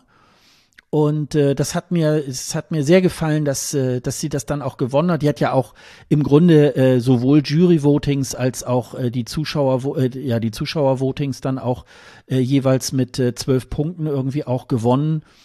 Und insofern ähm, äh, da kann sich, glaube ich, äh, Portugal sehr gut äh, sehen lassen. Ich bin mal gespannt, wie sich das in Turin irgendwie halt macht. Ja, es ist ein sehr sanftes Lied. Hoffentlich nicht zu sanft für die ESC-Bühne. Es ist eigentlich, äh, es ist schon sehr schön. Also einfach schön. Und es ist auf eine gewisse Art, es ist so ein schönes Schlaflied. Und du sagst es schon, Übersetzung, Sehnsucht, äh, ich glaube, Sodade ist ja noch irgendwie ein bisschen mehr. Das kann man ja gar nicht richtig übersetzen. Das ist ja so ein eigenes Wort. Das ist ja so ein bisschen wie das dänische Hügge oder so, dass man sagt, okay, das ist, äh, da gibt's jetzt keine Übersetzung, die das komplett greift in einem Wort. Das ist ja so ein, so ein typisch portugiesisches Wort.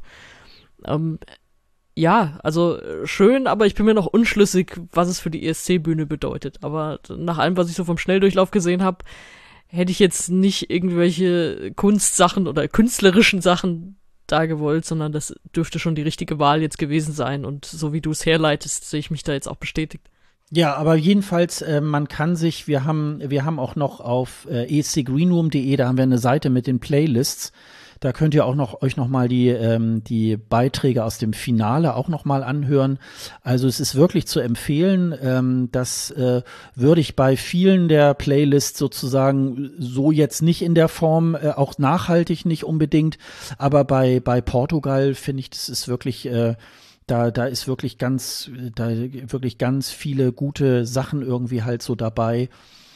Und ähm, ja, ich habe mir, ich habe mir tatsächlich auch schon, äh, schon, schon vor Wochen irgendwie mal so überlegt, das wäre natürlich ähm, auch noch mal, ich meine, in Deutschland fangen wir ja auch jedes Mal wieder von vorne an, ähm, warum das vielleicht eigentlich vielleicht auch mal hier in Deutschland eine gute Sache wäre, äh, sowas wie ein Festival da auch zu installieren, äh, aus dem dann sozusagen nachher der ESC-Beitrag herausgeht und dass man dann eher erstmal sozusagen auf das äh, Festival abst äh, abstellt, also mehr wirklich noch mehr die Musik im, im äh, Blickpunkt hat und dann sozusagen als, ähm, ja, ich sag mal so Abfalleffekt oder wie auch immer dann sagt, ja, wer das dann gewinnt, der geht dann auch zum ESC, also so wie so nebenbei praktisch fast.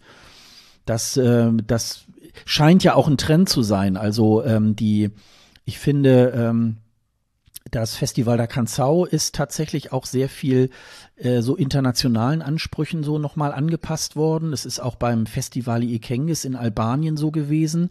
Selbst Italien hat sich ja für seine Verhältnisse auch ein bisschen äh, hat das ja auch ein bisschen zusammengestaucht. Es ist weniger so langatmige Monologe und es steht dann doch eher mehr auch so die, die Musik auch mehr noch in dem, im Hinter, im, im Mittelpunkt so in diesem Jahr.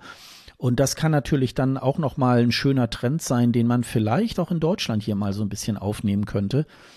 Aber was rede ich auf mich hört ja eh keiner. ja, also, äh, bei mir rennst du da ja offene Türen ein. Also ich hoffe jetzt nur nicht, dass das irgendwie Verantwortliche hören und sich denken, ach ja, stimmt, da schicken wir doch Sieger von irgendwelchen Shows und dann hast du am Ende, weiß ich nicht, The Voice of Germany oder so ein, so ein Casting-Müll. Sorry, Casting-Quatsch.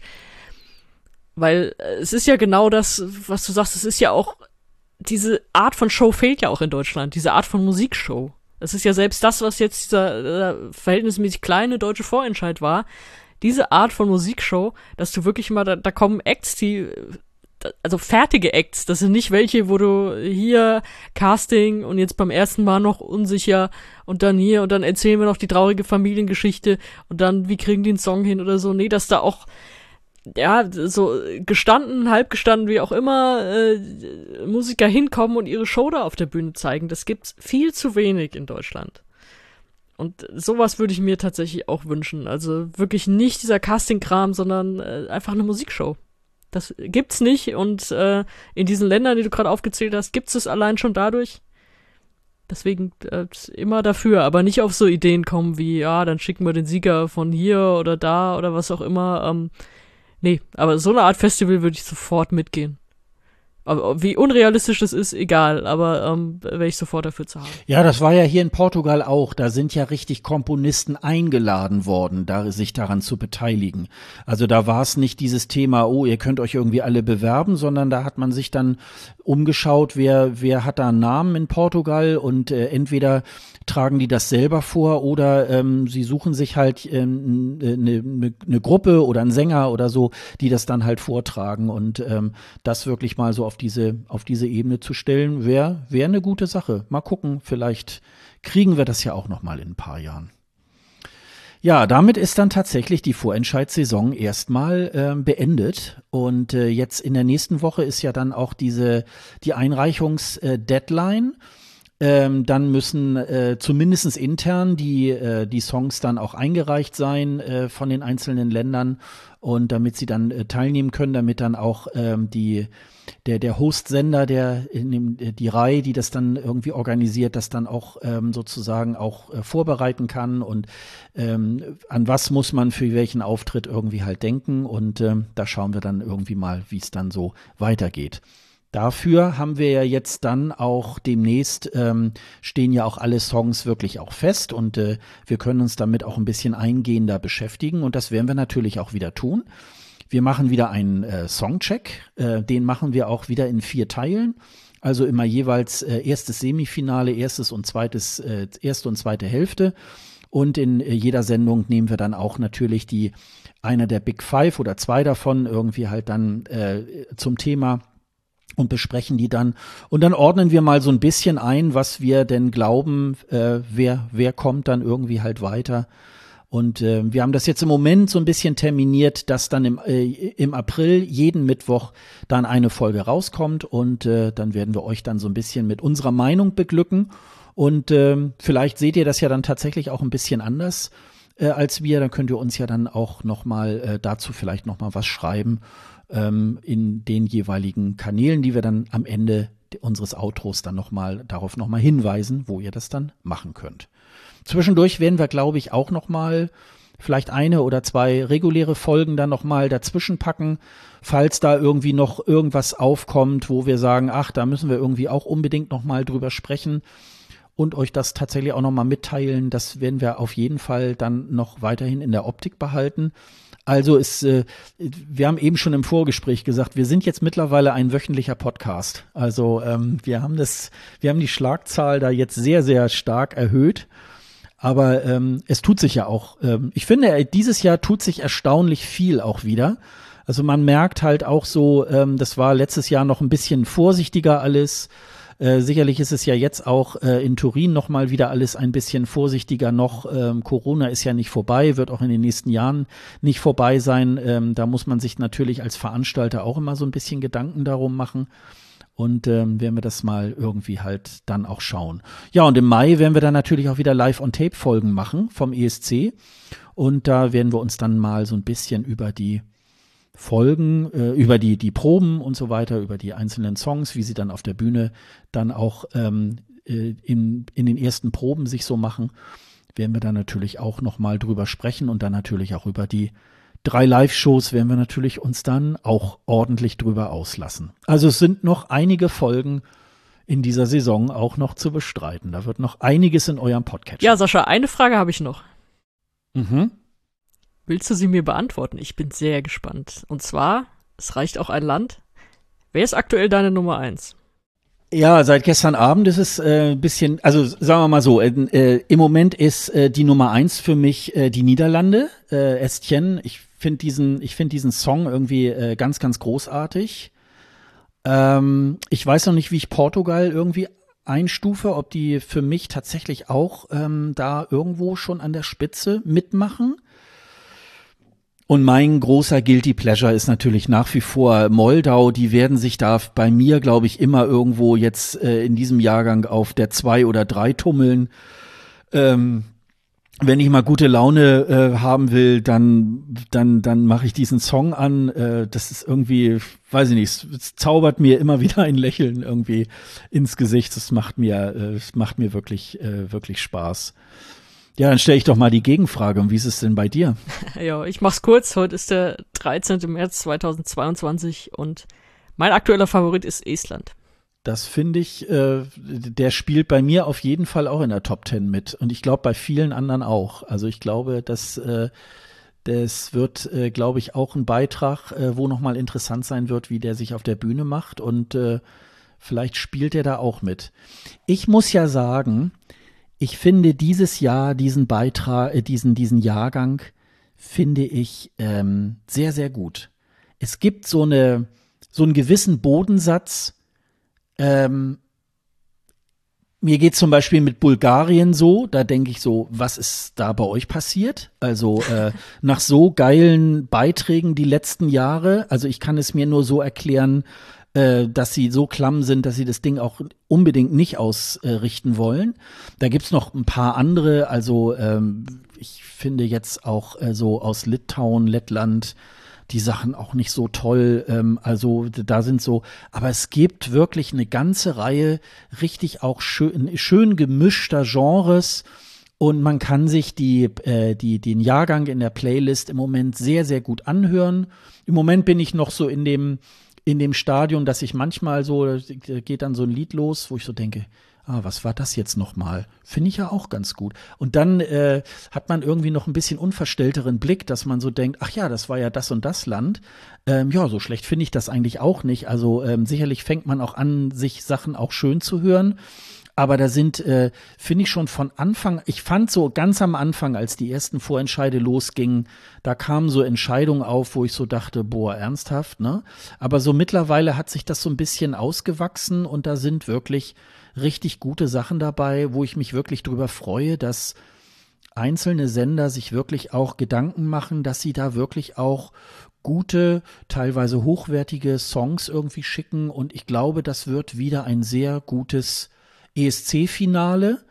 Ähm, und ich glaube, da, da werden sich auch wieder fünf, sechs, sieben Songs an der Spitze tummeln, wo man am Freitagabend nicht weiß, wie wird das morgen im Finale irgendwie ausgehen. Und das finde ich irgendwie ganz schön und ganz spannend und nicht so wie in manchen Jahrgängen, wo man dann eigentlich schon im März weiß, ach ja, es wird das und das Land irgendwie und es gewinnt dann letztendlich nachher auch. Ja, also ich glaube, die Schönhörphase, die kommt jetzt erst noch bei mir aber ich habe trotzdem schon Sachen, die ich aus den Top Ten rauslassen muss, obwohl ich sie gut finde. Ja. Also ich habe ja. tatsächlich, du sagst, es gibt welche, äh, da kann man überhaupt nichts mit anfangen. Ja, die gibt's bei mir auch.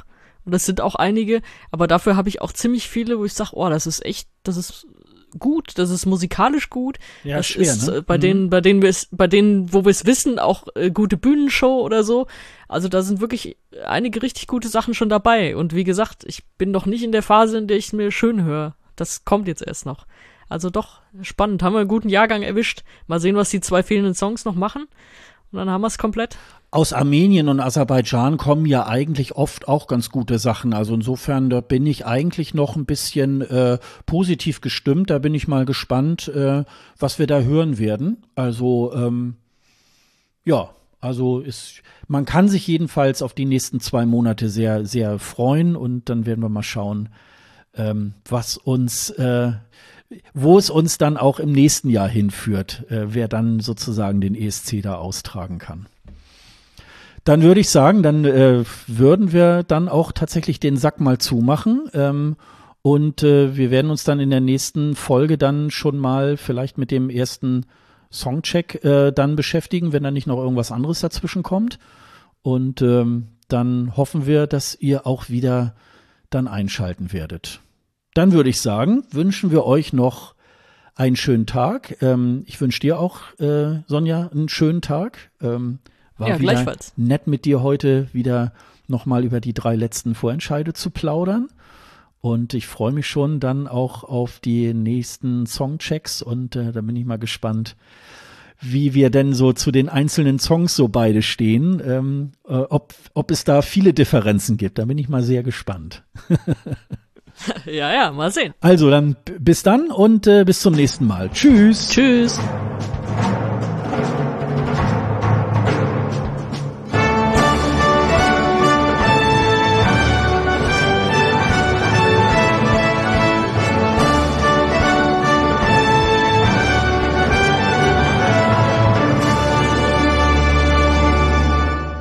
Das war der ESC Green Room, der Podcast zum Eurovision Song Contest mit Sonja Riegel und Sascha Gottschalk. Weitere Infos über den ESC und über diesen Podcast findet ihr auf escgreenroom.de. Dieser Podcast ist ebenfalls auf Twitter, Facebook und Instagram mit dem Handle ESC Greenroom zu finden. Wenn ihr Sonja und Sascha auf Social Media folgen möchtet, findet ihr die Kontaktdaten ebenfalls auf dieser Website unter dem Link Doppelspitze. Auf escgreenroom.de könnt ihr außerdem unter dem Post dieser Folge euren Kommentar hinterlassen. Ihr könnt aber auch eine Mail an kundendienst.escgreenroom.de schreiben.